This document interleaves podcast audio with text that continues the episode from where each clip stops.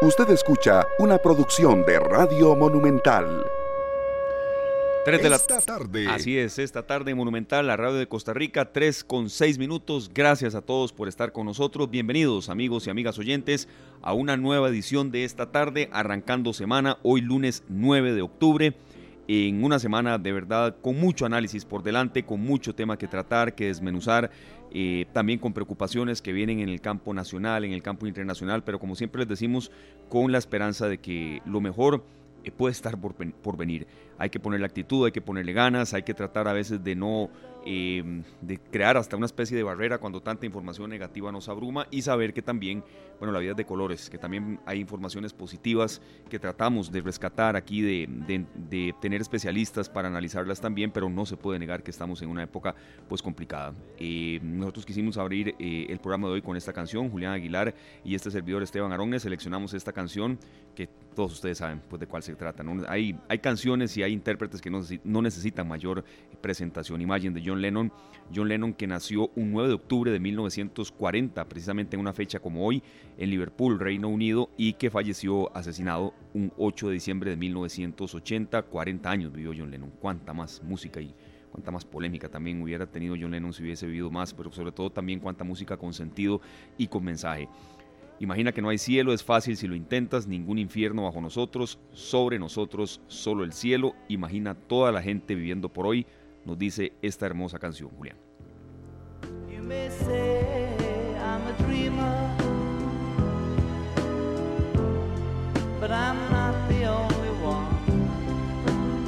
Así es, imagen de John Lennon, eh, que eh, un día como hoy nació y estaría llegando eh, a la edad de 83 años.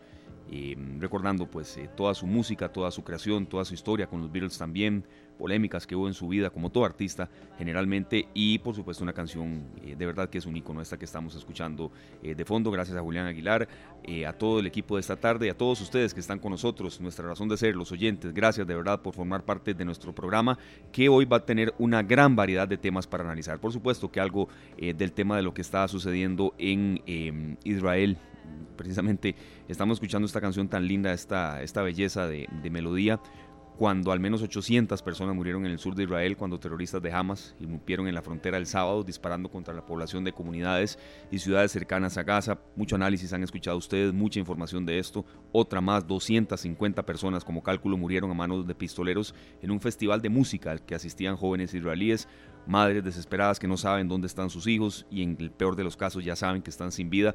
Ha sido un fin de semana muy complicado en cuanto a eso, cuando hay preocupaciones a veces eh, que nos, nos, sacan de balance y que son temas realmente que, que no tienen ninguna importancia en la vida eh, tengamos eh, en cuenta que estamos vivos, ¿verdad? Cuando en, otros, en otras latitudes del mundo está pasando esto tan lamentable. Entonces es parte del tema que vamos a tener para todos ustedes en esta tarde más adelante. Tendremos también algo de cine nacional, tendremos también análisis de informaciones nacionales que tienen que ver con el cáncer de mama, que estamos en el mes de la lucha contra el cáncer de mama, pero también tendremos pues alguna luz en otros temas que han sido noticia en las últimas horas y que también tienen que ver con los intereses de ustedes, amigos oyentes, porque como siempre decimos, ustedes son nuestra razón de ser. Las 3 de la tarde con 10 minutos le damos la más cordial bienvenida a nuestro primer invitado de hoy. Él es Mauricio Méndez. Eh, es profesor en el Comité Olímpico Nacional, entrenador de atletismo de la Federación Internacional de Atletismo, es entrenador de corredores de alto rendimiento. Eh, lo conozco desde hace muchísimos años y siempre nos da luz. Si no es con una entrevista con él, eh, de qué manera también podemos comprender más del mundo del atletismo, del deporte de alto rendimiento. Hoy sí, está totalmente capacitado para analizar una información que, verdad, muchísimos amantes del deporte nos sorprendió este fin de semana, más propiamente este domingo, cuando Kelvin Kiptum estableció el nuevo récord del mundo en el maratón. Ganó en Chicago, uno de los seis grandes de la temporada, 2 horas y 35 segundos. Una maratón eh, en ese tiempo, ¿verdad? 2 horas y 35 segundos, cuando el récord era de 2 horas, 1 minuto y 25 segundos, una marca también de un compatriota de él, el keniano Eliud Kipkov. Eh, muchísimas gracias Mauricio por estar con nosotros, eh, gracias de verdad, apenas, apenas nos dimos cuenta de esta información ayer bien temprano, de uno tiene como, como el ojo clínico en, en el programa vivimos esto con mucha pasión y por supuesto que, coincidimos, ¿no? Aquí tiene que estar Mauricio analizando esto, estoy seguro que usted madrugó o no, no sé bien cómo, cómo vivió esa, esa maratón de Chicago y creo que una pregunta inicial, este Mauricio, ¿cómo alguien puede correr tan rápido? qué, factores se mezclan para que Kelvin Kiptum esté prácticamente en, esa barrera que, mucha gente se pregunta, ¿verdad? si llegaremos a ver a alguien que haga una maratón por debajo de las dos horas, pero por el momento ese, ese récord que hace dos horas y 35 segundos. Bienvenido Mauricio, es un gusto que esté acá en esta tarde. El gusto es mío, Esteban, eh, Julián, muy buenas tardes, muy buenas tardes a todos eh, los oyentes siempre para servirles y muy contento de estar acá comentando un tema tan tan, tan apasionante como es el atletismo, específicamente en este caso la maratón. Eh, recordar también que hace hace poquito en, en, en, en, Berlín también se rompió el récord mundial femenino, era con 2.11.53, que es una marca también espectacular, casi en tres minutos eh, eh, se rompió también el récord, así que estamos eh, el atletismo viene rompiendo récords desde hace desde hace mucho desde hace mucho y en estos últimos años todavía con mucha más con, mucha más intensidad con mucha más frecuencia. Eh, eh, apenas cae un récord y ya al poco tiempo estamos viendo que, ese mismo récord vuelve a caer sucesivamente a veces a manos de otras personas. Claro Mauricio nada más este tiempo Mauricio, es, espectacular. sí, un breve paréntesis tiene usted toda la razón es una de pues Tix Acefa que rompió ese récord femenino 2 horas 11 minutos y 53 segundos tiene toda la razón Mauricio Sí, sí, sí, una marca espectacular, ¿verdad? Y entonces eh, uno se pregunta hasta hasta dónde, cuál es el límite. Yo creo que ya Kipchoge eh, eh, logró demostrar que sí es posible para un ser humano bajar de las dos horas en, en un proyecto que hizo. Lo que pasa es que esa marca no fue homologada porque bueno, hubo toda una serie de, de, cosas que en una maratón común y silvestre no, no suceden. Eh, había eh, pacers cada cierta cantidad de kilómetros ayudándole, que se iban alternando, ¿verdad? Este, también le iban cortando el viento. O sea, se hizo eh, todo un proyecto y él sí logró bajar de las dos horas, pero bueno, ese tiempo no fue homologado. Pero estamos a punto, estamos a, a, a las puertas de que, de que se logre bajar de las dos horas. Yo creo que en poco tiempo, ¿no? No, me, no me atrevo a aventurarme porque no, no quiero chocarme por más o por menos, pero sí es pronto, dentro de muy poco ya vamos a ver varios atletas bajando de las dos horas en, en la maratón. Sí, Mauricio, yo, creo que eh, hay que partir a veces de que sí, el, atletismo le apasiona mucho, hay muchísimo costarricense, incluso sé que muchos ticos estaban ayer corriendo, hay otros que van para New York, hay una lista ahí de carreras eh, que al tico le apasionan, pero yo creo que también es bueno para la gente que, no está totalmente familiarizada, la maratón eh, son 42 kilómetros y 195 metros o, o 26.2 millas, en el mundo hay más de 2.000 maratones tal vez un poco qué características tiene esta carrera. Eh, Mauricio, quizá, repito, y recalco, sea una consulta muy básica para usted, pero eh, de, todo hay que aprender siempre, ¿verdad? ¿Qué, características tiene esta carrera en cuanto a preparación? ¿Cuántas un atleta de este tipo, como, como el que rompió el récord ayer, este, este keniano, eh, puede hacer al año? ¿Cómo es un poco la vida de la maratón? Hace rato que no se rompía un récord del mundo en una maratón en el continente americano eh, generalmente eh, la maratón de Berlín era la que, la que en estos últimos años se estaba eh, prestando para eso, ¿verdad? Y, bueno, volvimos a, tener el récord en el continente. La maratón de Chicago cumple con las características necesarias para lograr la mejor marca en un evento de larga distancia. Y las cuatro características son que sea plana, que ojalá esté a nivel del mar, eh, que sea seca, ¿verdad? Este, que, y que además este, o sea, free, que esté en una temperatura fría. Ayer salieron a 6, 7 grados centígrados, entonces todo estaba eh, eh, listo, ¿verdad? Para, para, para que se hiciera una buena marca. Y ya este, Kiptum había dado el, el, banderazo porque había ganado Valencia el año pasado, había ganado Londres este año y ya venía con la idea de romper el récord. Es un caso muy muy atípico porque porque eh, generalmente en los deportes como en atletismo en fondo empiezan haciendo distancias de 1500 metros, luego pasan al 5000, al 10000, conforme se van haciendo más viejos, las fibras rápidas que nosotros tenemos, pues se nos van haciendo lentas. Entonces, esos atletas empiezan a migrar hacia distancias mayores para poder dar resultados. Tal fue el caso de Kipchoge. Sin embargo, Kiptum no tiene 23 años, eh, nunca ha descollado, digamos, este, en, distancias menores. Eh, y, precisamente estamos viendo el fenómeno de que hay atletas que no descollan en, distancias menores, que, que, igual serían atletas impresionantes, ¿verdad? Pero, pero, pero lo que hacen es migrar hacia, hacia la maratón de una vez Eh, y, claro, con esa juventud tiene la capacidad de generar una velocidad que, bueno, ya vimos, dio, dio como resultado el récord el día de ayer. Claro, vamos a escuchar parte de una narración de la eh, televisión española, eh, Mauricio y amigos oyentes, eh, de ahí obtuvimos pues el, la grabación en la que de verdad es, emocionante porque em, sí, la manera en que él cerró se veía que, que estaba entero, ¿verdad? E incluso no se, no, se desvaneció ni mucho menos. Entonces eh, hay una parte muy emocionante, si, si, lo vimos, lo seguimos mucho ayer, pero eh, en la cual se, escucha y se aprecia que el cierre fue totalmente fuerte y, bueno, que, que, se venía, eh, que se podía romper ese récord. Así es que lo escuchamos por acá y seguimos conversando con don Mauricio Méndez. alucinante ese reloj, tenemos que estar ahí viéndolo pues acaba de superar las Fíjate cómo sprinta. dos horas, pero va a ser por menos de 2.30, ¿eh? Por, debajo de 2.30. ¡Qué barbaridad! Y ahí estamos viendo Kelvin Kiptun, récord del mundo de maratón. Aquí madre mía, madre mía. Está. Bueno, bueno, bueno, acaba cómo acaba? ¿eh? ¿Cómo está acabando? ¿Cómo está acabando a ver ese este reloj, hombre? A ver ese reloj que queremos verlo, es importantísimo. Otra vez, Kelvin Kiptun. Fantástico. Y el récord, a ver si nos echan el reloj. Pues 2 0 0 30 y algo. 30 y algo. Dos, no, me pareció ver 37, algo así, pero creo que ya había cruzado. A ver si nos pasa. Bueno, pues fantástico. Kelvin Kiptum, récord del mundo del maratón para el keniano.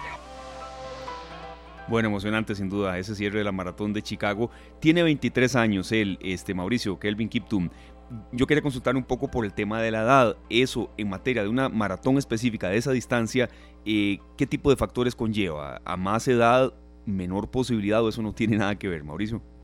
Mire, eh, siempre, por lo menos en la época en la que yo, yo en algún momento me dediqué al atletismo, este, la gente siempre le decía a uno que antes de los 30 años no se, no se aventurara a correr una maratón porque había que madurar el cuerpo. Eh, sin embargo, conforme la ciencia y la tecnología han ido avanzando, cada vez los atletas, sobre todo los africanos, empiezan a edades mucho más tempranas. Eh, entonces ahora vemos muchachos de 20, 21 años que están haciendo marcas impresionantes. Para tener una idea, la velocidad promedio ayer era de 14, 17 los, los 5 kilómetros o 28, 34 los 10 kilómetros. Eso es un paso impresionante, a 2.51, más o menos, 2 minutos 51 segundos por kilómetro. Eso es una velocidad este, como le digo, es, es, impresionante, es grandísima. Y, hay, que, hay, que, hay que rescatar también varias, varias cosas, ¿verdad? Y es que África es un continente que históricamente eh, es el que da los mejores atletas en estas distancias. Sí, sí, sí. Eh, por ponerle un ejemplo, eh, digamos, ya en, en, en maratón, por poner un ejemplo, ya este año hay 102 africanos con marca para Juegos Olímpicos y solo tres pueden ir por país, eh, y 95 mujeres, ¿verdad? 102 hombres y 95 mujeres, y en el continente americano hay 6 hombres y 15 mujeres.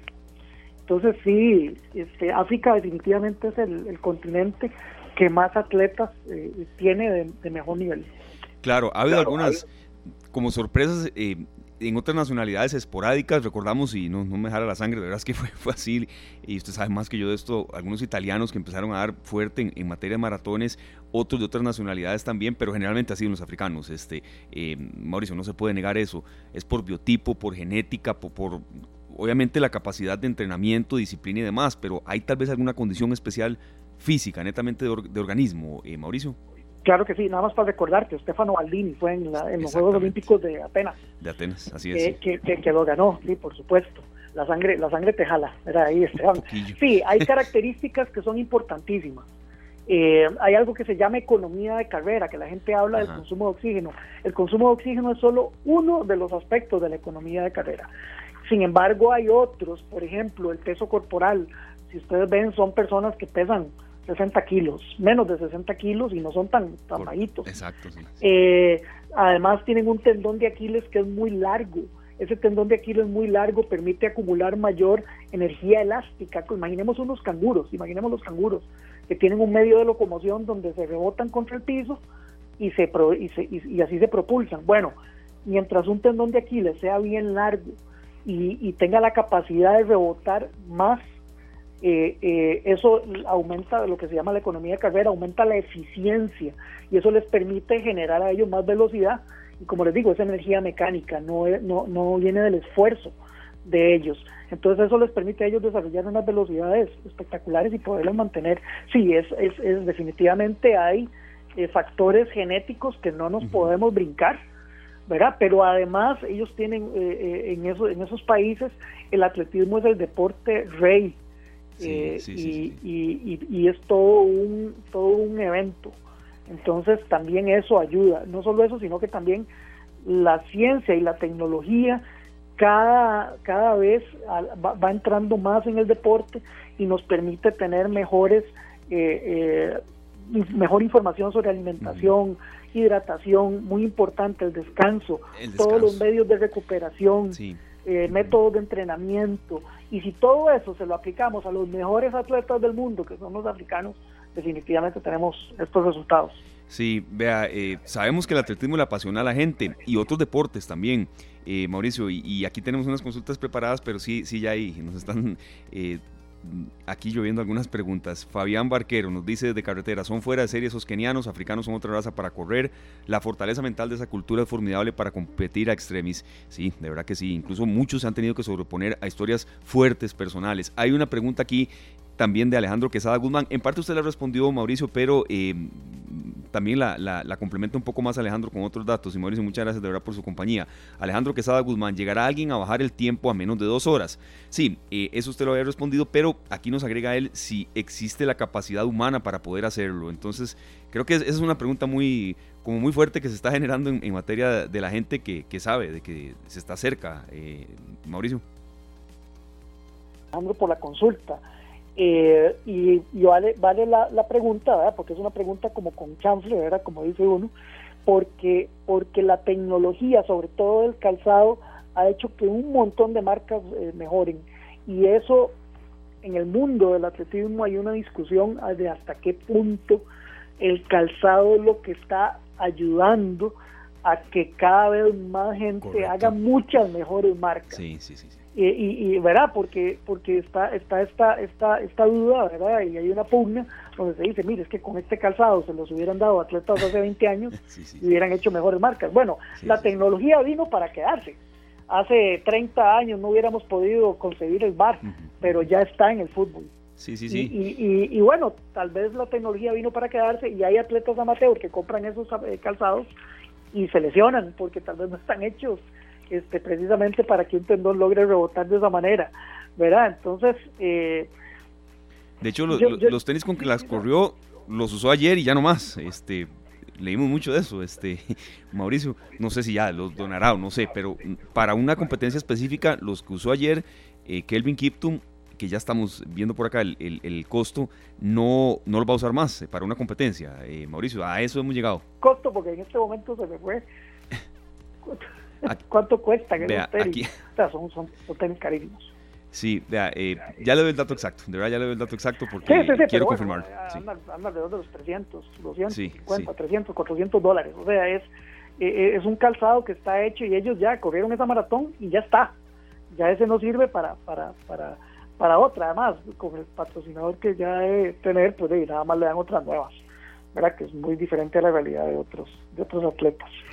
Sí, vea qué bonito. otro comentario por acá. Este, eh, ya, no crean amigos, aquí tenemos el costo, pues ya lo vamos a dar. Alejandro Cruz, otro de, los excalasancios, este, eh, Mauricio, que está por acá reportando sintonía. Saludos, Esteban. Gracias por darle tiempo al atletismo. Somos muchos los aficionados que practicamos este deporte. Hacia ahí va una consulta con la que yo quería eh, continuar esta entrevista. No importa, aquí no hay un guion rígido, pero sí, sí yo quería en ese sentido hacerle esta. Gracias, Alejandro, por su aporte en carretera y también Mauricio por estar con nosotros hay mucho costarricense practicando atletismo y yo sé que, tal vez cuando hay informaciones así la gente se motiva, se inyecta, si hay alguna meta deportiva y está bien. Pero yo sí quería tal vez eh, ser consciente de eso, Mauricio, en, el hecho de que eh, ir poco a poco, paso a paso, al ritmo de uno y que eh, en ocasiones, pues semejante suceso, no motiva a alguien a sobreentrenarse, ¿verdad? No sé si me entiende un poco el sentido de lo, de lo, que quiero consultar, porque está bien que la gente haga deporte, por supuesto, pero a veces este, em, vamos más, un poco más allá del límite que podemos. Y en el atletismo el riesgo de lesiones también existe, ¿verdad, eh, Mauricio? Sí, por supuesto que sí. Y hay, hay, hay un principio del entrenamiento que es la progresión de la carga. Entonces, Eh, aquí lo más importante es que la gente que quiera hacer deporte se ponga en manos de gente profesional, que hay bastantes y muy buenos, y, que, y que, que entonces de esa manera esa, esa profesional o ese profesional pueda ayudarles a dosificar la carga, porque lo más importante no es la carga de entrenamiento, lo más importante es el descanso. Entonces es más difícil planificarle a un atleta amateur que a un atleta profesional, porque el atleta profesional vive para entrenar y descansar, mientras que un atleta amateur tiene familia, tiene obligaciones laborales, tiene fuentes de estrés. Entonces es todavía más delicado con la población amateur y sí, valga, valga el mensaje para que la gente eh, más bien se, se, se, verá, se ponga en manos de un profesional eh, que, que, pueda ayudarle eh, mejor. Y como les dije, hay bastantes y, son bastante buenos y buenas. Sí, el costo es de los de las tenis con que él hizo ese récord, 475 dólares aproximadamente, Mauricio. Sí, sí, no salir a correr a comprarlos, ¿verdad? Porque no, porque no para todo el mundo están. Y también otra cosa que conversábamos tal vez ayer es que hay una tabla de puntaje ya que va de 0 a 1400 puntos, que es una tabla que equilibra a hombres y a mujeres y equilibra todas las especialidades. Entonces nosotros podemos comparar eh, a dos atletas y ver cuál es mejor. Pues la marca de ayer se convierte en la mejor marca técnica de maratón con 1336 puntos. Entiendo. Después de esa sigue la de Bridget Koskey, que es la mujer que hizo 211.53 con 1318 puntos. Para que tengan una idea, la mejor marca técnica en Costa Rica eh, la tiene un atleta Copenhague con mucho orgullo, Gerald Drummond, que es de 1226 puntos, con 48-11, que la hizo en San José hace poquito, en los 400 metros con vallas. Luego sigue Neri Urenes con 1208 y luego sigue Andrea Vargas con 1199 puntos el día de ayer eh, Kelvin Kiptum hace 1.336 puntos. qué, bonito escuchar a tanto costarricense, eh, de verdad, en el atletismo, ya, ya en esas listas que usted nos da. Sí, en, relación con ese, con ese puntaje y esas listas, tiene que ser en carreras específicas. ok, por supuesto usted me está diciendo que no solo a maratón, hay, hay, hay varias disciplinas más, ¿verdad? En cuanto al propio atletismo, pero tienen que ser como federadas o, una participación internacional. ¿Cómo se valora eh, la competencia específica que sea para que sumen puntos los atletas, Mauricio? Tienen que ser avaladas por la Federación Internacional de Atletismo y cada atleta debe pedir el aval a la federación de su país para que esa marca sea, sea válida. Claro, claro. Mauricio, muchas gracias, de verdad hay varias consultas más, vamos a, resumirlas. Nos dice por acá otro oyente, eh, una mujer, y que dicha que se manifiesta la gente por acá, ya vamos a, a ver el nombre es la tercera, que si es la tercera maratón, es cierto, es apenas la tercera maratón de Kelvin, de Kelvin Kiptum. Y eh, no sé si es eh, en, tan pocas maratones que él lleva, eh, aún más de destacar que haya roto el récord, Mauricio. Claro, ah, porque además de tres lleva tres. O sea, ha ganado en, Valencia, en Londres, ¿verdad? porque generalmente la gente debuta y no siempre gana. Hay casos donde sí. Correcto. Pero él lleva de 3-3. debutó en Valencia, después sigue Londres y ahora Chicago y los tres con triunfos. Perfecto. Y los tres con triunfos. Pues sí, bueno, una carrera que no diría que está empezando ni mucho menos, pero le queda muchísimo por delante, ¿verdad? Con 23 años y queremos analizar un poco más de Kelvin Kiptum, eh, deportista keniano. Perdona que te interrumpa, adelante, es muy importante acá y es que muchas veces eh, hay, hay problemas para, para registrar eh, el nacimiento de, la, de, los, de, los, de, los recién nacidos en África. Entonces vemos mundiales sub-20 donde la gente lo vuelve a ver y dice, no, este, este, muchacho o muchacha jamás puede tener menos de 20 años. Bueno, no sé si será el caso de él, ¿verdad? Hay gente que dice, no, con 23 años y uno le ve tal vez la cara y tal vez podría calcular más, pero por ahí anda. Sí, por ahí anda. Mm. Hay un más menos otro oyente por acá. El tema de las... Tiene un par de minutos más, Mauricio, porque de Con todo el gusto, estoy para servir. Sí, no, sabíamos que este tema, eh, eh, a mí me, me, da mucho agrado de que eh, este tema genere, genere mucha pasión. Sé que hay mucho costarricense, y no solo en, en atletismo, en aguas abiertas, en otros deportes también, fútbol será el deporte rey, en eso no, tenemos ninguna discusión, pero eh, ayer fue mucha tendencia este tema y yo estaba en un chat ahí donde había discusiones y de que cuántas maratones se puede correr al año, que es una pregunta que le voy a hacer, pero este, este otro aporte de Pablo Alfaro nos dice, el tema de las maratones es relativo, tengo entendido que juegan una serie de factores que son diferentes en cada una, como temperatura, humedad y entre otras. Habría que verlos en condiciones similares para ver quién es mejor. Y sí, ahí, se me fue una parte de una consulta. Muchas gracias, Pablo, por este aporte. ¿Qué características puede tener esa maratón de ayer en cuanto a temperatura, humedad, que quizá en otras sea más difícil, ¿verdad? Romper un récord, pero es muy válido este aporte de este oyente. Claro que sí. Bueno, te, había mencionado las cuatro características principales para una maratón ideal, que es fría, plana, seca y a nivel del mar. Eh, y como y como les dije también, históricamente en los últimos años, la maratón que había logrado el récord del mundo por su temperatura y sus características, que también es plana, es la de Berlín. Eh, sin embargo, esta también de Chicago es, eh, como decimos nosotros, es una mesa de pool, o sea, es planísima. Es ideal. Este, y, y, ayer se dieron las condiciones ideales. Definitivamente, eh, no sé si, si, se llamaba Pablo, el, quien hizo el, comentario. Correcto, Pablo Alfaro. Totalmente acertado, ¿verdad? El comentario, el comentario de Pablo.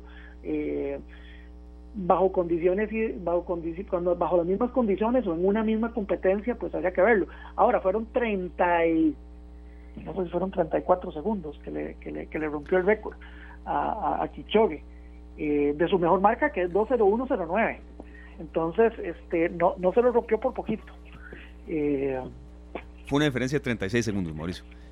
¿Sí? sí, 36, correcto. De 35 así a 09, este, sí, estamos hablando de 30, sí, 34, 36 segundos.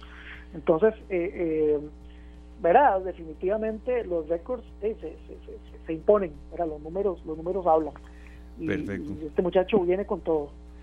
Bueno, muchas gracias Mauricio ¿verdad? por habernos eh, acompañado y estaremos analizando estos temas. Hay mucho costarricense que se está preparando fuertemente. A la maratón de Chicago fueron cerca de 400 costarricenses. A Nueva York irá una cantidad menor, pero no, no, no por ello son cuatro gatos, ni mucho menos el deporte es calidad de vida. Sí, correcto. Correcto, correcto. De verdad, Mauricio, muchas gracias eh, por ayudarnos y, a darle fuerte siempre al entrenamiento de atletas. No sé si quiere mencionar algún número de contacto para toda la gente que en algún momento quiera algún plan progresivo. Eso sí, aquí queremos hacer mucho hincapié somos periodistas, entonces este hecho noticioso no lo íbamos a dejar de analizar hoy, pero eh, que la gente vaya poco a poco, ¿verdad? A su ritmo, a su manera, tomando en cuenta su peso, eh, algún tipo de, de, característica especial en el pie y demás, por supuesto, eh, hacerlo con, control, pero algún número de contacto que si quisiera dar, bienvenido, Mauricio. Eh, claro, gracias a vos y a Julián siempre por el espacio eh, y siempre la orden. Eh, sí, es el 8302-2045. Perfecto, Mauricio. Muchas gracias, suerte y, fuerte ahí con ese entrenamiento a, mi querida hermana Ariana, que no, no para un solo día. Pero... Ella es excelente. Que tengan una excelente tarde. Muchísimas gracias. Gracias, de verdad. A Mauricio Méndez, entrenador de atletismo, que, eh, bueno, estaba analizándolos este hecho noticioso que sabemos que a mucha gente le interesó, a muchísima. Kelvin Kiptum estableció ayer el nuevo récord del mundo en una maratón. Ganó en Chicago, sí. Había características especiales que permitían que en esta maratón se pudiese hacer semejante marca, pero no por eso eh, deja de ser muy, muy eh, atractiva y sobre todo créanme que impresionante, ¿verdad? Una marca de 2 horas y 35 segundos en una maratón, cerca el ser humano de bajar esa barrera de las dos horas en una competencia de este tipo. Muchísimas gracias a todos, de verdad, a todos los oyentes que nos han dado mucha, mucha este, retroalimentación, dudas, consultas, aportes sobre el tema del atletismo. Nosotros siempre insistimos, este tipo de deportes con control médico, ir a su ritmo, con calzado adecuado, de verdad. Eh, se lo dice alguien que sufrió mucho con un tobillo por errores de ese tipo, pero ya va, estamos mejor. Pero de verdad, este, hagámoslo con control médico para no tener ningún tipo eh, de lesión y sobre todo también de que, bueno, el deporte es calidad de vida, pero también no hacerlo de una manera adecuada puede acarrear algún tipo de lesión. Entonces, eh, muchas gracias a nuestro analista en materia de atletismo, Mauricio Méndez, que nos acompañó hoy, y gracias a Julián también y a todos ustedes, amigos, por estar con nosotros en esta nueva edición de esta tarde, arrancando semana. Vamos a una pausa con una canción de mucha fuerza, muchos les recuerda eh, épocas de antaño eh, y es una canción que inyecta a uno a seguir adelante. No easy way out, no hay salida fácil, siempre hay una manera de buscarla. 3 de la tarde con 43 minutos, gracias Julián y gracias amigos oyentes por continuar acá en esta nueva edición de esta tarde, arrancando semana lunes 9 de octubre. Bueno, ha sido un tema de análisis em, que nos sorprendió a todos el sábado anterior. De verdad hay gente que que no sigue incluso mucho noticias y que mm, de verdad eh, le capturó la atención ver eh, cómo niños morían, cómo familiares no sabían dónde estaban sus seres queridos, cómo había toque de queda, cómo había gente escapando de playas, cómo hay incluso costarricenses que viven en Israel, eh, en Israel em, en, situación totalmente eh, de sorpresa y de preocupación, cómo se suspendieron actividades deportivas, que es lo menos importante quizá, cómo hay también repercusiones económicas y eh, nos referimos al ataque por parte de Hamas desde la franja de Gaza hacia Israel. Viendo un reporte internacional em, de un periodista especializado en, temas de mm, política eh, internacional, precisamente mm, en una de sus crónicas asegura, el fin de semana pasado el mundo se estremeció ante un sorpresivo ataque por parte de Hamas desde la franja de Gaza hacia Israel. Yo le agradezco mucho a un analista que está con nosotros por acá, eh, muy calificado, de verdad que, es una persona que em, sabe muchísimo del tema. Es don Luis Diego Segura Ramírez, internacionalista, académico, coordinador de la carrera de Relaciones Internacionales de la Universidad Nacional. Don, don Luis Diego, es un gran gusto volver a conversar con usted. La última vez que lo entrevisté, recuerdo, estaba en Noticias Monumental y ahora desde esta acera, en esta tarde, me agrada, a ver, a medias un poco tener que tocar un tema así, ¿verdad? Pero sí, sí tener toda su expertise profesional y, partiendo un poco de lo que esta crónica internacional nos dice, un sorpresivo ataque en un conflicto que lleva años de años y que las cifras que estábamos compartiendo son realmente aterradoras. Más de 900 personas fallecidas en Israel, más de 500 personas fallecidas en Gaza tras la respuesta de Israel entonces a uno le nace un poco la pregunta, ¿por qué si varios frentes han dicho sorpresivo qué fue lo que sucedió este fin de semana para em, empezar a interpretar un poco lo que está aconteciendo en esa parte del mundo? Bienvenido, don Luis, y es un gusto que esté de nuevo acá en Monumental en esta tarde. Hola, don Esteban, un gusto poder acompañarles y compartir un poquito sobre este tema tan importante y como ya usted lo decía, también eh, tan aterrador, ¿verdad? Con estas cifras tan eh, negativas. Eh, la comunidad internacional y creo que sobre todo la comunidad de inteligencia internacional está llamando a lo que sucedió el sábado como una catástrofe para los servicios de inteligencia israelíes. Eh, habría que retroceder 50 años en el pasado para encontrarnos una situación semejante que fue en la guerra de Yom Kippur o la invasión de Yom Kippur. Justamente se cumplían 50 años este sábado eh, de, esa, eh, de ese ataque coordinado entre Egipto, entre Egipto y Siria contra Israel en 1973. Eh, creo que jamás el movimiento detrás de este, de este accionar militar contra el, Estado de Israel justamente escogió una fecha muy importante de conmemoración del, de, en, en, el calendario religioso judío, es una fecha fundamental y al mismo tiempo es una fecha importante porque se recordaban los 50 años de esa invasión, entonces a todas luces fue un fallo impresionante de la inteligencia israelí. Hay que entender que la inteligencia israelí es de las más avanzadas en el uso de software para espionaje, por ejemplo, eh, los famosos casos de espionaje de teléfonos celulares, que inclusive en América Latina fueron muy conocidos, son empresas israelíes las que han venido desarrollándolos y la red de informantes que mantiene y la presencia constante que mantiene Israel en, los, territorios eh, palestinos es muy grande, entonces a todas luces fue un fracaso importante de la inteligencia eh, militar israelí el no haber detectado el que se estaba preparando una acción de la escala y la organización que demostró tener Hamas. Eh, del lado de Hamas esto muestra un grado de complejidad en sus operaciones que no se había valorado o no se había estimado en este nivel. Y esto nos habla también de un órgano eh, militar, de un grupo considerado terrorista por la mayor parte de Occidente, con una capacidad de operación mucho más amplia que la que nunca se pensó. Entonces, definitivamente, desde la perspectiva de inteligencia, un fracaso para Israel, desde la perspectiva de defensa, una gran luz de alerta porque también se activó un frente en el norte, frontera con Líbano. Hay otro grupo militante que es Hezbollah, que también tiene, eh, digamos, vinculación con eh, la red de, terrorismo que auspicia Irán y que también ha activado algunos pequeños focos de conflicto en estos días también con Israel. Entonces, es una situación eh, estratégica importante la que se está desarrollando ahorita en Israel, básicamente. Claro, don Diego, yo creo que aquí con, la consulta que le voy a hacer podremos estar todo el resto del programa, eh, tratar de sintetizar un poco para que la gente también entienda un poco más los antecedentes de este conflicto entre israelíes y palestinos. Eh, revisando un poco de literatura desde la independencia en 1948 y la posterior guerra con Egipto, Siria, Jordania, Irak y Líbano, Israel ha estado siempre en conflicto con una buena parte del mundo árabe. Pero eh, precisamente este conflicto, tal vez sus principales raíces, ¿a qué se remontan? Es una duda que de verdad la gente tiene mucho todavía. Claro. Aunque esto no es nuevo, ¿verdad?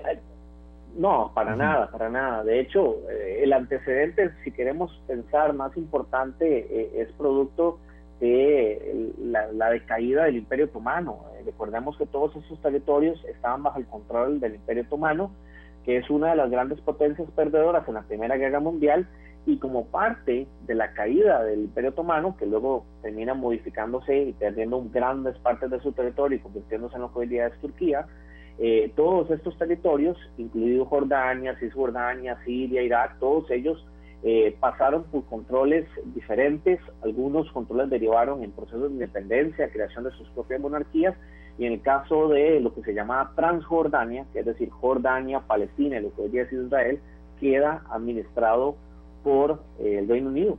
Y entonces el Reino Unido empieza un proceso de administración militar, pero justamente en el momento en que lo administra, lo empieza a administrar el Reino Unido es cuando se da eh, la llegada de Hitler a Alemania y empieza un proceso de huida importante de eh, población judía, huyendo del antisemitismo en Europa y la expansión de los movimientos antisemitistas, antisemitistas en Europa, y el único lugar de acogida que encontraron fue eh, regresar a los territorios de Transjordania, que en ese momento así es como se llamaba. Habían lo que se consideraba Palestina y Jordania, pero como tal no existían. Es finalmente cuando se empieza a retirar Reino Unido, al final de la Segunda Guerra Mundial, y con toda la situación que se, se detecta, ¿verdad?, el de la Segunda Guerra Mundial y el holocausto judío que se llevó a cabo por los nazis, es que se da la urgencia de solucionar la situación de los judíos. Y es por ende que se decide en una resolución de Naciones Unidas, la muy incipiente Naciones Unidas, de crear un Estado para los judíos en los territorios de Transjordania y un Estado para los palestinos en ese mismo territorio. Entonces, en esas primeras resoluciones de las Naciones Unidas se crean los dos, las dos entidades.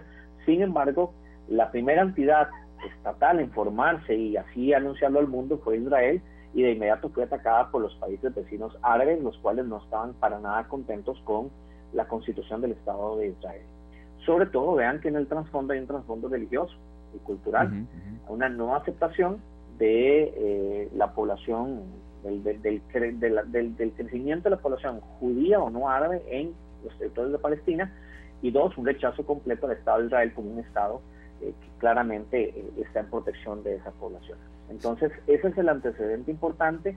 Eh, durante los últimos 70 eh, años, más de 70 años, han habido una serie de conflictos, eh, desde el conflicto de independencia, inmediatamente Israel se declara independiente, los ataca a los países árabes, en los 60 se vuelven a dar conflictos, hasta que finalmente también se da la guerra de los seis días en el 67, donde Israel se toma el Sinaí, se toma los altos del Gorán Sirio, del Gorán Sirio eh, se toma eh, Jerusalén y el control a los territorios palestinos.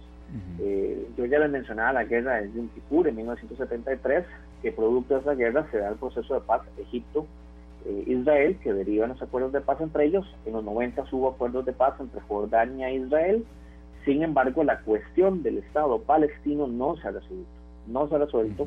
Y en gran medida también no se ha resuelto porque justamente Israel invadió los territorios palestinos y asumió la gestión o la administración de ellos, pero en los últimos 20, 30 años ha derivado una política de colonización de los territorios palestinos. Yo he tenido la oportunidad de manejar por la franja de Cisjordania y prácticamente eh, grandes eh, zonas del territorio que de por resoluciones de Naciones Unidas deberían ser la administración y del Estado palestino están en la total administración del Estado israelí con colonos israelíes, donde están todas sus, eh, sus oficinas, administraciones y fuerzas de seguridad. Entonces, hay un constante conflicto alrededor de la imposibilidad del Estado palestino de conformarse como tal con todas las libertades y con toda la independencia y la soberanía que quieren, pero al mismo tiempo existe la imposibilidad porque hay movimientos extremistas como Hamas, que perpetró ese ataque, que desconoce el derecho del Estado de Israel de existir, de la población judía de existir. Entonces vean que desde esa perspectiva se vuelve sumamente difícil el que haya coexistencia entre ambos grupos por cuanto uno de ellos por completo desconoce el Estado de Israel y como tal también la política del Estado de Israel en los últimos 20, 30 años se ha hecho cada vez más extremista en, todo el proceso de colonización. De hecho, grandes partes de los problemas de gobernanza que ha tenido Israel en los últimos años refieren a la politización que ha habido entre los movimientos de extrema derecha y ultraortodoxos que están detrás de todo este proceso de eh, una colonización muy agresiva de los territorios palestinos. Eh, por ende, pues son territorios que pierden los palestinos, les quitan sus casas, les quitan zonas de, de, acceso a agua, de acceso a vivienda, parques, etcétera, y pues son finalmente integrados dentro del territorio que controla Israel. Entonces, en el trasfondo, vean que hay un trasfondo histórico, pero la parte más moderna del conflicto, si queremos ver, son esos últimos 20, 30 años con una política muy agresiva de colonización por parte de Israel. y un movimiento de Hamas muy extremo que no está dispuesto a negociar, que no está dispuesto a reconocer al Estado de Israel y por ende también eh, usa eh, la violencia extrema como una medida de, eh, de terror. Y si nos fijamos en lo que pasó este fin de semana, ¿qué objetivo militar tenía el atacar un centro de conciertos donde miles de jóvenes estaban disfrutando? O sea, ahí no habían militares, no, habían soldados, no había equipo militar y mataron a más de 260 personas que estaban disfrutando un concierto. Ahí no hay un objetivo militar justificado como para lo que hizo Hamas. Por ende, vean que realmente es un movimiento eh, extremista y que por ende es considerado un grupo terrorista. Sí, no, hay ningún tipo de, a ver, de, reserva por sentimiento humano, niños, bebés, no, le entiendo perfectamente lo que quiere decir. Don Diego, para esta entrevista intentamos buscar algún costarricense que esté allá en Israel, la comunicación es complicada, no, no lo logramos por hoy. Tratar de dar un poco de, de, la voz de alguien que está en el lugar de los hechos y, por supuesto si la persona quiere y si se puede y demás, pero se nos complicó bastante. Usted nos decía que estuvo manejando por esa zona, ¿hace cuánto fue eso? Le digo que usted estuvo en, zonas, tal vez no, no digamos en el corazón, pero cercanas a donde está pasando esto. Estuve entre el 2019, el final del 2019 y, y principios del 2020 eh, tuve la oportunidad de, transitar por las zonas de Cisjordania, del, Mar Muerto, y luego manejar hasta Jerusalén y estar en Jerusalén. ¿Qué se percibe en, esas zonas, eh, don Luis Diego? Ampliando un poquito, bueno, eh, lo que usted pudo ver, es decir, hay cierta tensión en algunas partes, tensa calma, ¿cómo, ¿cómo, es un poco la vida ahí?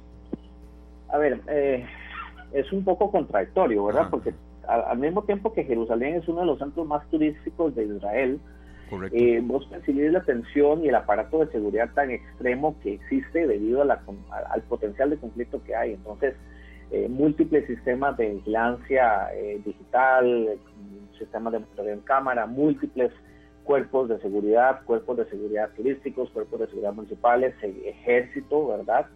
Eh, y al mismo tiempo vos te encontrás eh, con una población palestina, ¿verdad?, que no disfruta del libre movimiento que disfrutaba hace tal vez 30 años, 40 años. Eh, hay muchísimas restricciones para que los palestinos se puedan mover entre sus distintas poblaciones y al mismo tiempo pues un, Estado Israel pues absolutamente presente en todas esas zonas, administrando y controlando lo que sucede en la ciudad de Jerusalén. Eh, recordemos que uno de los puntos de disputa crítica eh, eh, al, conflicto palestino es justamente Jerusalén. Jerusalén, en, por las resoluciones de Naciones Unidas, debía ser considerada como una ciudad internacional. No podía ser ni la capital de Israel ni la capital de, Palestina, del Estado Palestina. Sin embargo, si, si, nos fijamos en parte del conflicto es que ambos lo exigen como capital. Israel ha, tenido todo un esfuerzo y de hecho, como les decía, en las últimas administraciones ha sido marcado de utilizar a Jerusalén como su capital, a pesar de que la capital internacionalmente reconocida es Tel Aviv. Y en el lado de Palestina también existe ese clamor de que Jerusalén tiene que ser la capital del Estado palestino. Pero en la práctica eh, eh, hay un control casi absoluto de Israel sobre Jerusalén eh, y, uno encuentra obviamente los diferentes eh, barrios o las diferentes secciones de Jerusalén donde también comparten la población judía, la población este, eh, palestina, pero las condiciones de vida y como les decía, las condiciones de libertad, de movilidad, de disfrute de servicios básicos difieren mucho entre uno y otro. Y es justamente en la zona de la mezquita donde constantemente también surgen conflictos alrededor de la administración de la, de la, de la, mosquita, porque también está muy cerca del Muro de los Lamentos, que es donde eh, es el principal punto de, reunión y culto eh, judío, ¿verdad? Entonces, eh, realmente es una ciudad sumamente interesante, pero de nuevo, donde surgen constantemente choques, donde surgen constantemente potencialidad, digamos, de diferentes escaramuzas, pero hay una diferencia importante entre los territorios de Cisjordania, digamos, en esta zona, y Gaza. Los territorios de Cisjordania son administrados por lo que antes se conocía como la Autoridad Palestina, la Organización de la, Autoridad Palestina, lo que hoy Costa Rica inclusive le conoce como el Estado palestino, está sobre todo en Cisjordania, en los territorios de Cisjordania, pero eh, en los territorios de Gaza son administrados por, por Hamas. Y eso es importante decirlo. Dentro de, de, lo que se considera el Estado palestino, Hamas es un partido político y ellos tienen un brazo militar. El brazo militar es el que lleva a cabo todas las acciones en fin de semana, pero básicamente ellos responden a Hamas con todo. Y Hamas es la autoridad o el gobierno local en la ciudad de Gaza. Gaza hay que verlo básicamente como un enclave. Eh, está rodeado por Israel, casi en tres zonas de su frontera, por el océano y, y Egipto, eh, pero eh, en este momento, digamos, tiene más de 16 años de tener un cierto nivel de bloqueo por parte de Israel, pero en este momento las autoridades de Israel decretaron un bloqueo, un bloqueo absoluto en Gaza, inclusive el bloqueo se va a llevar temas de acceso a agua, acceso a alimentos, combustible, electricidad, etcétera. Entonces, eh, vean que de nuevo el potencial de conflicto eh, pareciera que lejos de eventualmente llegar a una desescalada va a escalar bastante en las próximas semanas antes de que lleguemos a un punto eh, donde pueda establecerse o, estabilizarse al menos. Bueno, de verdad que ha sido una clase lo que nos ha dado y sobre todo con presencia ahí. y entiendo perfectamente cuando usted dice, un Diego, paradójico, el turismo es fuerte ahí, pero las condiciones de vida de los que viven ahí complicadísimas, ¿verdad? Estamos viendo acá algunas imágenes del diario El País de España, donde Diego, de verdad, más que crudas y, creo que no debemos dejar de sensibilizarnos con lo que acontece ahí. Hay un oyente que nos está preguntando sobre esto, qué tipo de relación puede tener con Costa Rica en materia de precios, de situaciones de ese tipo. Y, sabiendo muy bien el área suya, la vamos a hacer más adelante en lo que pueda conocer. Yo sí quería antes de eso eh, consultarle, don Diego, agradeciéndole estos minutos, el tema de la comunidad internacional, cuánto puede ayudar o no a que haya un atisbo de paz, aunque sabemos que esto no es así como que de la noche a la mañana, ni, ni, ni, ni será algo rápido, ni, ni progresivo, aunque uno quisiera que de verdad fuese así. Por ejemplo, Estados Unidos y la Unión Europea salen en tromba a condenar el ataque de Hamas contra Israel. Por su parte, Egipto intenta alguna mediación entre las partes la comunidad internacional y alguna salida a este conflicto, don Luis? Eh, eh, voy a responder primero la pregunta que hacía el, claro, claro. la persona a través de las redes. Eh, realmente no va a tener un impacto sobre precios de petróleo o sobre precios de los alimentos como sí lo está teniendo el conflicto en Ucrania. Hay que entender que el conflicto en este momento se concentra sobre todo en Gaza y en las zonas alrededor de Gaza, que es una parte específica en el sur de Israel y también unos eh, brotes de conflicto en la frontera con Líbano en el norte de Israel. Entonces, eh, no es un, conflicto que de momento esté involucrando a Egipto a Siria u otros países. Em, puede escalar, yo creo que va a escalar. Eh, no estoy seguro y no, no, no creería que vaya a escalar el punto de que, de que integre a otros estados árabes en favor de los palestinos. No creo que vaya a suceder eh, pero definitivamente el conflicto va, a escalar en las próximas semanas. No creo que vaya a tener repercusiones en precios de alimentos o de combustible. Eh, de momento no tiene las condiciones para hacerlo. Ahora, referente a lo que la comunidad internacional está respondiendo eh, y cómo esto puede ayudar o no a crear más o a crear condiciones para paz. Em, a ver, hay una respuesta obviamente muy fuerte del lado de Occidente de apoyo a Israel y condena lo que está haciendo Hamas, así como usted lo había mencionado. De hecho, Estados Unidos está movilizando eh, a una de sus unidades marítimas más importantes con portaaviones y diferentes eh, unidades navales en apoyo a Israel. Israel está pidiendo pertrechos, sobre todo para el, Iron Dome, que es el escudo que ellos utilizan, el escudo contra misiles, y para diferentes tipos de, eh, de armamento. Entonces, eh, Estados Unidos está respondiendo en favor y lo va, lo va a dar. China, por ejemplo, acaba de hacer una comunicación llamando a las partes a, desescalar y a construir un proceso de diálogo para hacer una, una, posible cese al fuego. Eh, China ha venido tratando de jugar un rol de mediador en conflictos en el Medio Oriente. De hecho, China logró un acuerdo muy importante entre Irán y Arabia Saudita eh, entonces uno podría pensar que tal vez China pueda tratar de crear condiciones para eh, un diálogo, pero no va a suceder un diálogo, no va a suceder un diálogo porque jamás es un movimiento reconocido como terrorista por parte de Israel eh, y de Estados Unidos y de la comunidad internacional y de entrada hay un principio que es que los gobiernos no negocien con terroristas. Eso es muy importante tenerlo en cuenta. Eh, dos, además, Hamas ha conducido un ataque que ha sido indiscriminado también contra la población civil, lo cual a todas luces es también eh, una acción que Israel simplemente no puede no responder. Y la pregunta que tenemos que hacernos es, ¿hasta dónde va a llegar Israel? ¿Hasta dónde puede escalar Israel?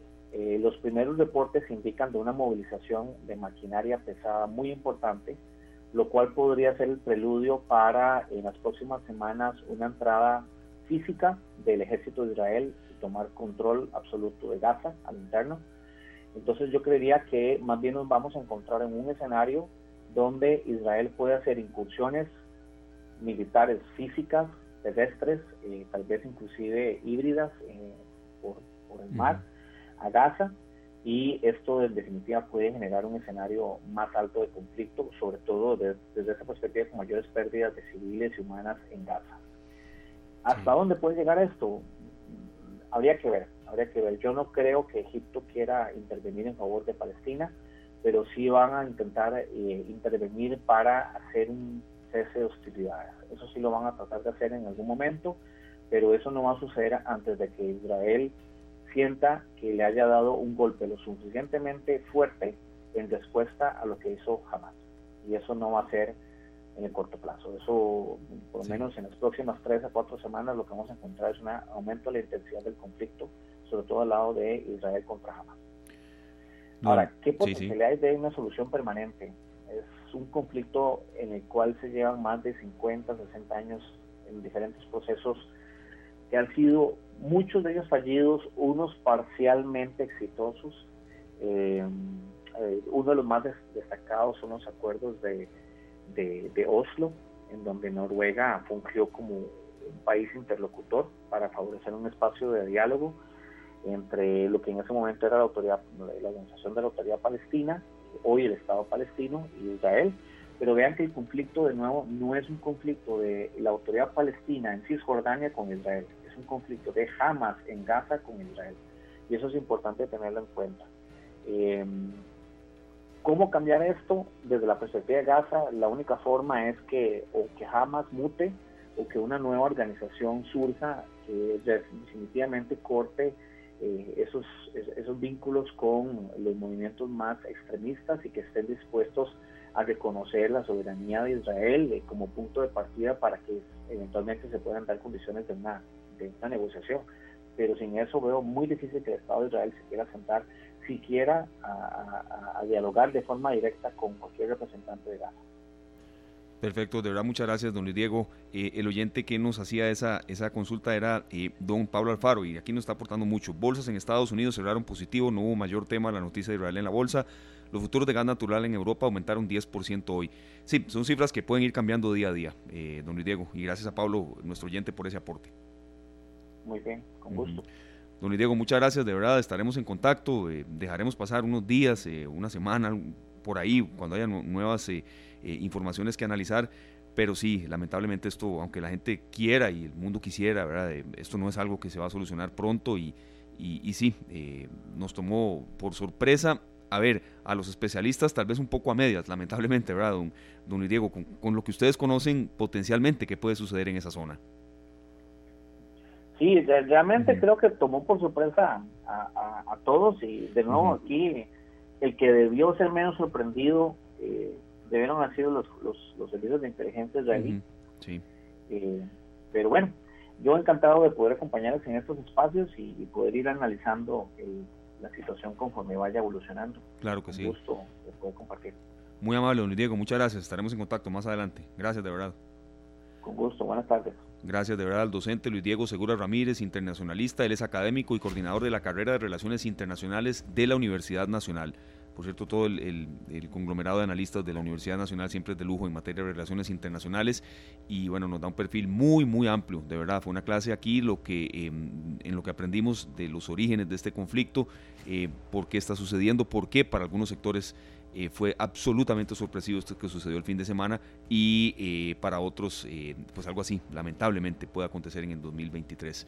Eh, estaremos en contacto también con otros especialistas más adelante y sobre todo tomando en cuenta algunas de las dudas puntuales que ustedes amigos oyentes nos hacen llegar. Son las 4 de la tarde con 9 minutos, tenemos todavía mucho más para ustedes en este arranque de semana, una semana muy movida que se espera que sea muy noticiosa, muy informativa, con mucho aspecto para analizar por todos ustedes y nos vamos con una canción aquí que seleccionó nuestro compañero Julián Aguilar, gracias Julián. León Yeco nos dice, solo le pido a Dios, no seamos indiferentes ni ante la guerra ni ante a nadie que sufre.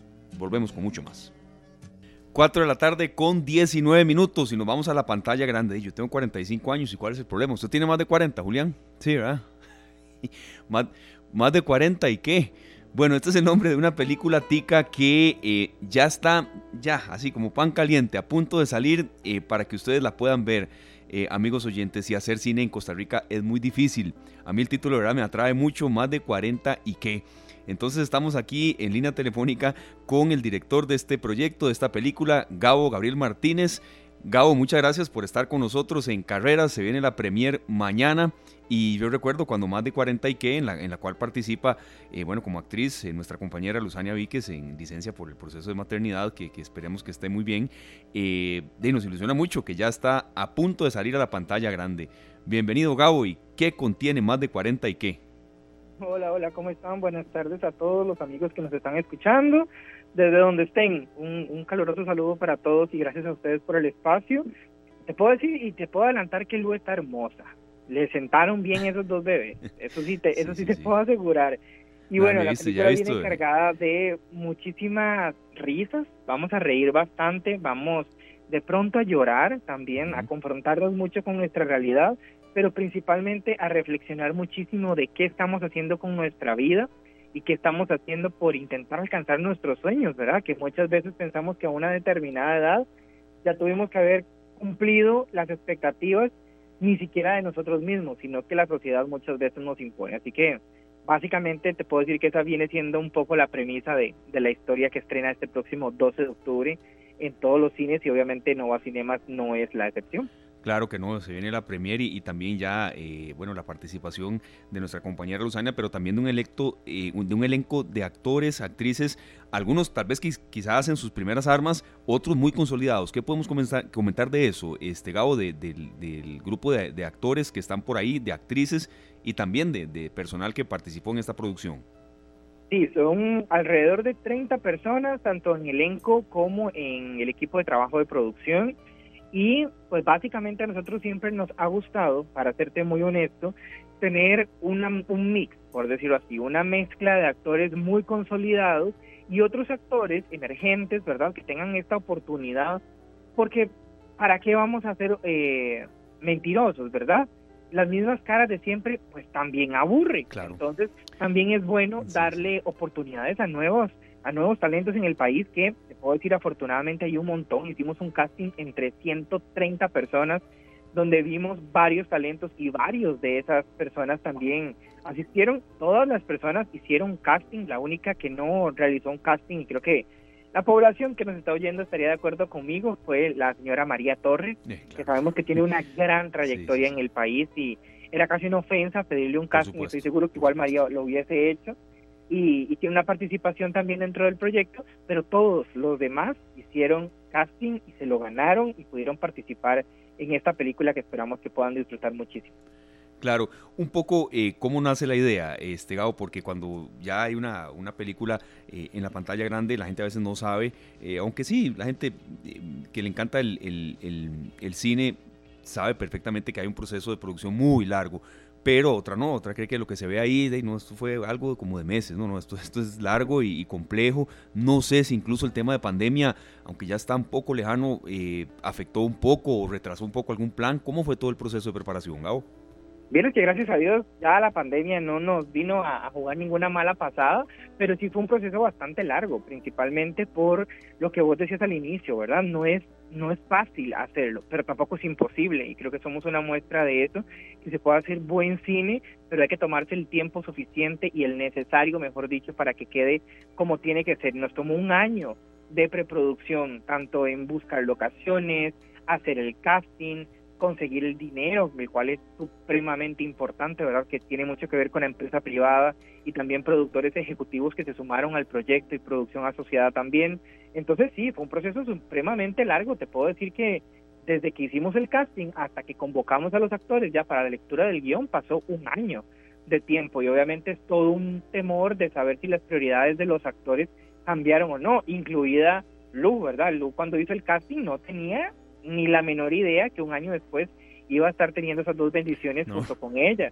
Pero bueno, todos asumimos el reto y, afortunadamente ya estamos a días de poder hacer el estreno de la película acá en el país. Claro, y hay una actriz de lujo también como eh, Sofía Chaverri, que su, principal, digamos, experiencia ha sido en, el teatro, ¿verdad? Y, y, ya pasar al cine es otra cosa, pero hay un, hay un fuerte bagaje también que ella aprovechó. Sí, esto fue lindísimo porque las tres chicas hicieron una mancuerna súper bonita con la experiencia de 20 años de carrera que ya tiene Michelle Jones, tanto en Estados Unidos como en películas nacionales. Ha trabajado con los mejores directores y yo me siento súper honrado de poderla tener con nosotros dentro del, dentro del elenco y, ni que se diga de Sofía, ¿verdad? O sea, Sofía tiene una trayectoria inmensa en los teatros a nivel nacional, ¿verdad? Y tanto Michelle como Sofía vienen de llenar el Teatro Nacional con creo que fueron 21 funciones a teatro lleno, les pidieron más funciones y no estamos hablando sin menospreciar ningún otro teatro, porque obviamente todo centro de arte y donde se pueda exponer son son súper bien, bien, bien recibidos, pero el Teatro Nacional, estamos hablando de palabras mayores, y ellas junto con un equipo también de trabajo espectacular, pues llenaron el Teatro Nacional en varias funciones, entonces sí, son dos actrices inmensas acá en el país a unas tal vez de pronto con un poquito más de experiencia en cine, otras apenas están incursionando,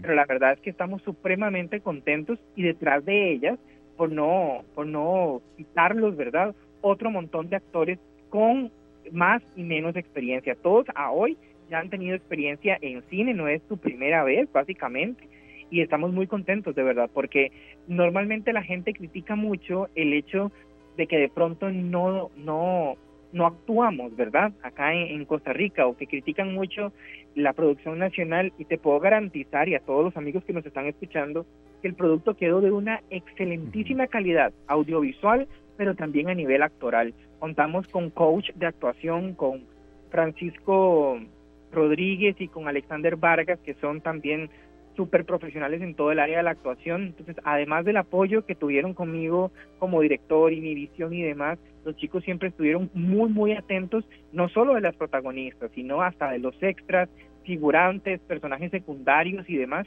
para que el producto al final tenga el resultado que, la gente va a poder disfrutar ahora a partir del próximo 12 de octubre.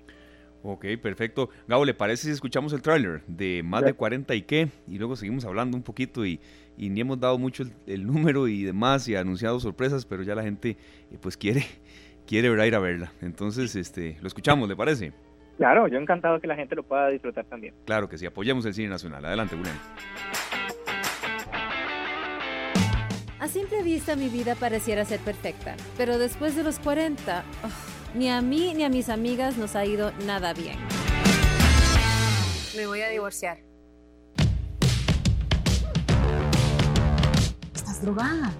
Tengo de verlo con la otra. No, no, simplemente no es una opción, Vicky, es tu familia. Mírame a Chicho y a mí. Con esa referencia lo que vas a conseguir es que enviude y por mano propia. No me voy a divorciar de Chicho simplemente porque me gustaría que hiciera el desayuno los domingos. Y además, ¿qué va a pensar la gente? Que soy una divorciada con una chiquita a los 40.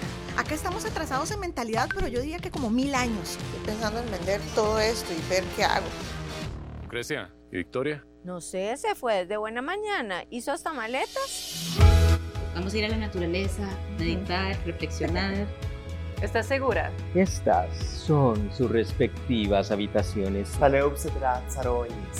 Sí, es exactamente qué es lo que vamos a aprender aquí. Dejarse. ¡Ah! ¡Déjalo que salga! ¿Qué? ¿Perdón? No es gracioso burlarse de otros hermanos. Pequeña incipiente suma de átomos ¿Me está intentando decir algo? Es inevitable. Se está cansada de todos y todos. De usted. Carlos, tenemos que hablar. Quiero hablar contigo acerca de mi tiempo y de cosas que quiero hacer.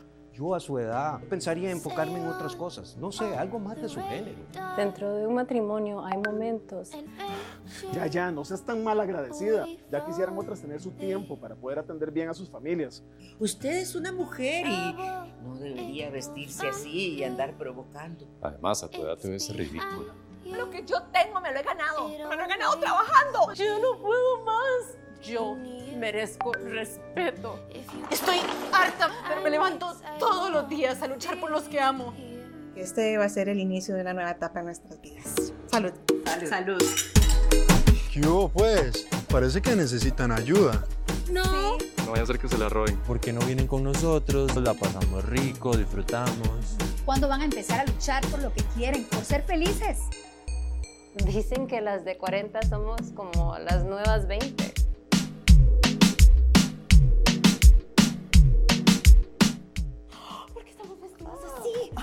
Ay, No. mira. Con el más jovencito. 4 de la tarde con 29 minutos. Gracias, Julián. Escuchamos el tráiler entonces de más de 40 y que se oye divertida, se oye, eh, a ver, con mensaje, con situaciones que uno escucha en la casa, en casa de un vecino, de un familiar. y hasta reconozco totalmente la voz de mi querida compañera Luzania vi que se va, va un poco por ahí, Gabo, de verdad. Situaciones que cada uno, eh, que uno, a ver, vive en la propia casa, con una hermana, con alguien que tiene 40. Y, y cuál es el problema? Que uno tenga 40. Hay mucho por delante todavía.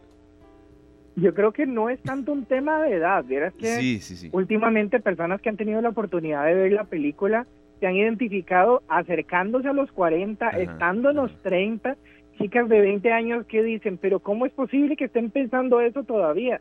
Bueno, lamentablemente aún vivimos en una sociedad bastante machista donde el tema de la edad hacia la mujer sigue siendo un estereotipo, ¿verdad? Correcto. Y la, la intención de, de la película también es generar conversación y decir, no hay una edad para, para tener que cumplir estándares de la sociedad, ¿verdad? Como te decía anteriormente, muchas veces seguimos los estereotipos o seguimos las metas que la sociedad nos impone y creo que la película viene a plantearnos, de verdad ese es el sueño que yo quiero, o sea, de verdad lo que estoy haciendo es para mi felicidad o es simplemente para cumplir un capricho de que alguien más pensó y vino y me implementó.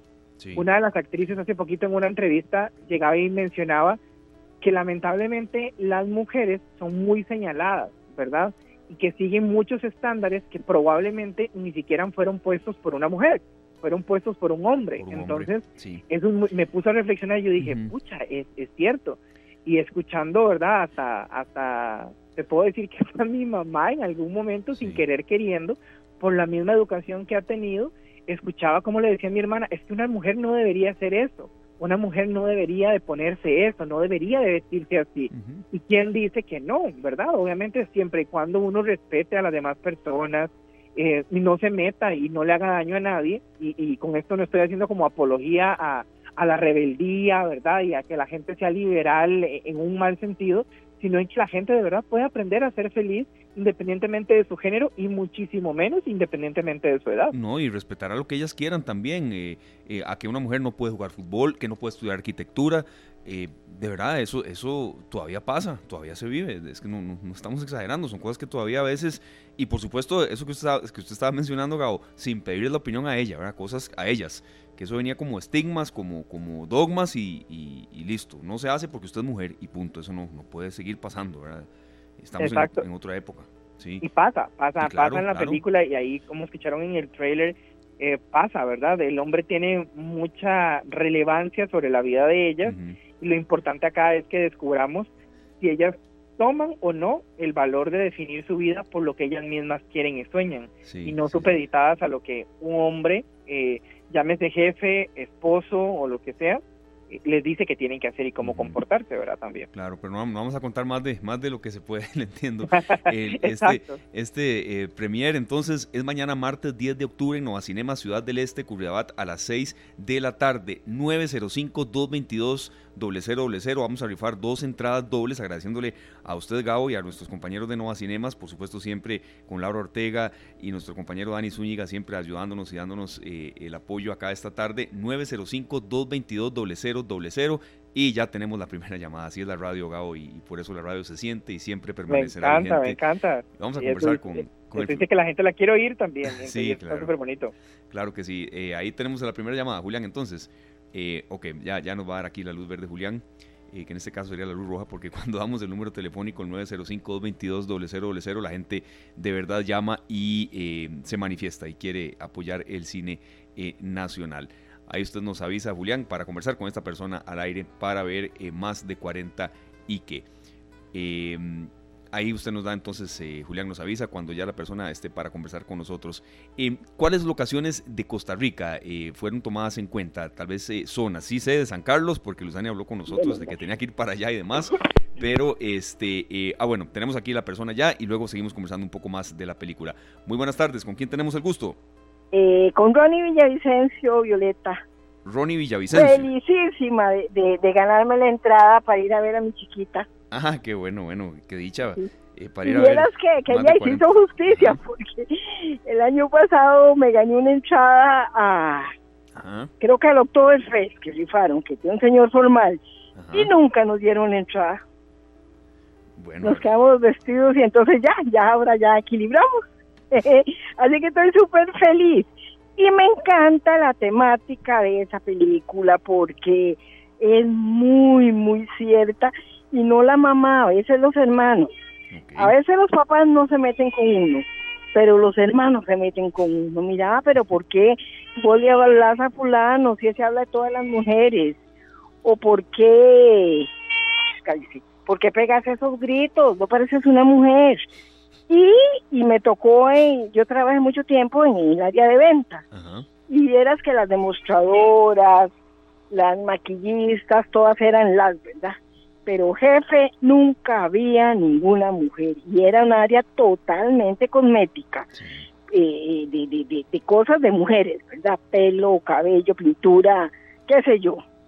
Y de ahí, y no, son hombres, ellos son los que, por eso es que a veces andamos en la moda, pero andamos al revés, porque de ahí no son mujeres las que definen, ¿verdad? Oiga, Gabo, lo que Ronnie Villavicencio aquí se gana esta entrada y, ¿qué, le, ¿qué, le, dice usted a una de las primeras personas que la verá? Más de 40 y qué. vaya con muchas expectativas, pero no solo para reírse, sino también para llorar, porque hoy la vieron eh, los compañeros de Nova Cinemas que andábamos haciendo las pruebas finales y lloraron. Entonces también que vaya preparada para llorar, pero van a ser lágrimas de reflexión. Cuando nos confrontamos, creo que todos en algún momento nos hemos confrontado a a nuestra realidad y estoy segura que tanto muchos hombres como mujeres se van a ver en muchos de los personajes, que eso es parte súper bonito, ¿verdad? Que tiene la película, que son personajes no maqueteados, sino que son personajes 100% reales. Así que vaya ahí, súper apuntada, eh, apuntado a, disfrutar de la película. Y así que lo vemos mañana, ahí llega y nos busca y dice, yo sí que me gané las entradas para darle un gran abrazote por el interés de querer apoyarnos con el proyecto. Perfecto. Doña Violeta, ¿con quién va a ir al cine? Perfecto, ahí ya, ya le vamos a tomar eh, los datos, eh, aquí los tenemos y nos vamos a comunicar con ella. Para los amigos oyentes tienen eh, simplemente que ir al cine, no tienen que venir aquí a Central de Radios ni venir a retirar ninguna entrada y se presentan allá a Nova Cinemas a la premier de más de 40 y que, que será en Nova Cinemas, Ciudad del Este, Curriabat, a las 6 de la tarde. Ya tenemos la primera feliz ganadora, Violeta Ronnie Villavicencio. Ronnie Villavicencio nos dijo, no, esos son los apellidos. Es doña Violeta Ronnie Villavicencio. Gracias a Julián que logró ahí atajar ese tiro. Bueno, gracias Julián. Violeta Ronnie Villavicencio es la ganadora de una entrada doble y la otra, Julián simplemente toma los datos ahí en el 905-222-0000. Muchas gracias Julián de verdad por todo el aporte de hoy. 905-222-0000. El segundo ganador que ni he dicho el número, Gabo, y ya aquí está Julián apuntando quién es. De verdad, gracias a los amigos oyentes y a ustedes. Gabo, sí, sí quería hacerles esa consulta que fue filmada en Costa Rica. Eh, ¿En qué partes de nuestro país? Sabemos de San Carlos, que Luzani habló mucho con nosotros de ese viaje que lo hizo ya con, con sus dos retoños en, en, camino y fue algo muy lindo, de verdad, para ella. Pero San Carlos y qué otras zonas de Costa Rica se tomaron en cuenta en la filmación de más de 40 y qué.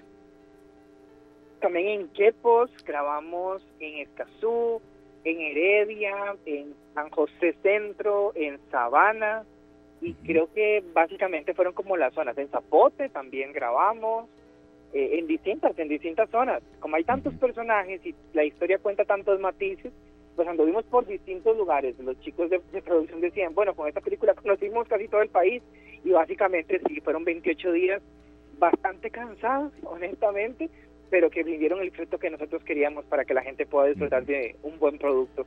A partir de este próximo jueves. Perfecto, Gabo. Muchas gracias, de verdad. Eh, le dijimos 20 minutos, llevamos como casi media hora hablando, pero verdad ha sido muy lindo. La respuesta de la gente también. Rodolfo Ureña Villalobos, ya tenemos todos los datos, es el segundo feliz ganador. Entonces, Rodolfo Ureña Villalobos y Violeta Ronnie Villavicencio. Eh, vaya la gente, de verdad, Gabo, que aproveche este esfuerzo. Mañana es la premier y ya cuando para toda la gente, eh, por última consulta. Muchas gracias.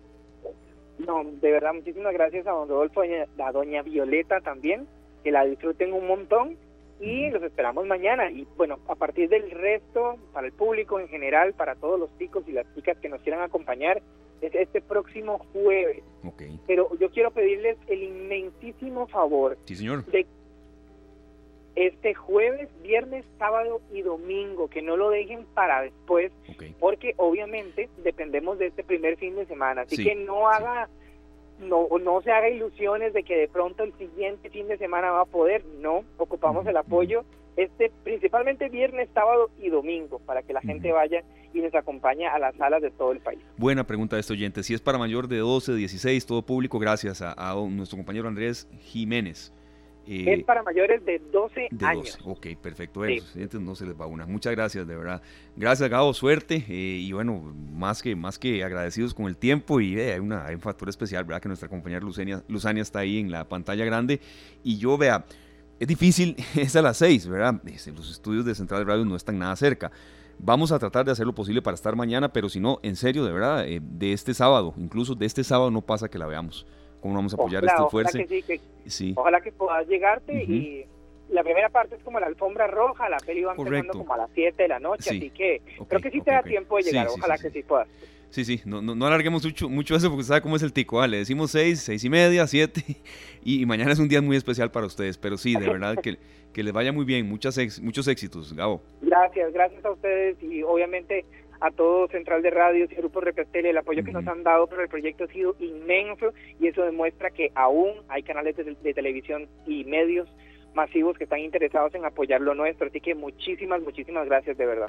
Perfecto, muchas gracias y mucha suerte, ¿verdad? Para Gabo Martínez, el productor Alberto Lara y todos los que hicieron realidad que esta película más de 40 y qué nombre de película tica de comedia, pero con mucho mensaje también, cuyo rodaje inició a mediados de marzo y estamos ya prácticamente a mediados de octubre. Eh, la gente pueda ir a verla eh, mañana la premier y el fin de semana, por favor vayan, no dejen, como él decía, eh, que el tiempo pase y pase. Muchas felicidades para los ganadores entonces, Rodolfo Ureña Villalobos y Violeta Ronnie Villavicencio. Repetimos, amigos oyentes, que sabemos que están en sintonía, no tienen que venir acá, simplemente se presentan con su cédula allá, don Julián Anova Cinemas, que donde que cuál de los tres. Bueno, esto siempre lo aclaramos y muchas gracias a ustedes que nos lo piden. Ustedes son los que mandan, son nuestra razón de ser. Martes 10 de octubre es en Ciudad del Este, Curridabat, a las 6 de la tarde. Que la pasen muy bien y que, disfrutan, que disfruten de más de 40 y que. Nos vamos a una pausa comercial, venimos ya con el bloque de cierre y un poco de adelanto de lo que tendremos en el programa de mañana, precisamente escuchando a Cindy Lauper, Girls Just Wanna Have Fun. 4 de la tarde, 51 minutos. El sonido del silencio nos ilustra acá don Julián Aguilar, Simon and Garfunkel, un dúo de folk and rock compuesto por Paul Simon y Arthur Garfunkel, quienes em, tuvieron entre sus principales canciones The Sound of Silence, Mr. Robinson, buenísima esa canción, y también Bridge Over Troubled Water. Em, nosotros queremos llamar un poco a la reflexión, a la calma, a que también eh, tengamos empatía por lo que se está viviendo. Ahora escuchábamos en el corte comercial eh, esa promo de todo el análisis del lujo que se hizo en Matices con Carlos Cascante si se mueren 900 personas, entonces la respuesta del ataque tiene que ser que se mueran 1200. Y estamos viendo, ¿verdad? Eh, una época del año en que em, hay una mezcla de sensaciones, ¿verdad? Por un lado viene Navidad, viene época muy linda, viene época en la que hay un poco más de dinero eh, para muchas personas, para otras no tanto. Eh, viene época de mucho em, de mucha fiesta, de algarabía, de una sensación como de que estamos con la familia, eh, amigos y demás, pero por otro lado también es una época complicada. Eh, la cifra de homicidios que estamos viviendo en Costa Rica no tiene ningún antecedente eh, que se pueda ilustrar en el sentido de que cada día nos sentimos pues, más inseguros, lo que está sucediendo en la franja de Gaza. Entonces queremos llamar un poco a la reflexión y a la calma. Además, mañana es 10 de octubre, bueno, eh, a ustedes esto quizá no, no, le dice mucho, pero es labor de nosotros los comunicadores. Mañana es el Día Mundial de la Salud Mental y creo que todos necesitamos una reflexión en cuanto a eso, en cuanto a los principales retos, en cuanto a la relación que hay entre la salud mental y Costa Rica, la actualidad, y cuánto el silencio nos puede ayudar, cuánto los dispositivos digitales nos pueden afectar incluso, pero también a la vez ayudar si los usamos de una manera correcta. Un especialista, ¿verdad? Muy calificado estará con nosotros. Entonces los invitamos mañana. Mañana estamos en el horario habitual de 3 a 5 de la tarde. Así estaremos la mayoría de esta semana. Hay menos fútbol, hay más pausa en cuanto al tema del de, eh, balompié. Y entonces eso nos permite desarrollar programas de dos horas en nuestro horario habitual. Un agradecimiento muy profundo a todos ustedes, amigos oyentes, por ser no solo nuestra razón de ser, sino por darnos tanta, eh, pero tanta retroalimentación en el programa de arranque de semana. No llueve mucho en carretera, pero sí eh, de una forma em, tal vez copiosa en algunos sectores, principalmente en las inmediaciones de la carretera circunvalación, de la Florencio del Castillo, según reportes que tenemos, a bajar la velocidad y sobre todo siempre a tener mucha paciencia al volante. El agradecimiento también a Julián Aguilar por todo el soporte técnico que nos dio hoy en la cabina y nosotros muy contentos de que ustedes hayan arrancado la semana con nosotros. Viene todo el elenco de Pelando el Ojo y nos vamos con Paul Simon y Arthur Garfunkel, The Sound of Silence. Que la pasen muy bien. Feliz tarde para todos. Este programa fue una producción de Radio Monumental.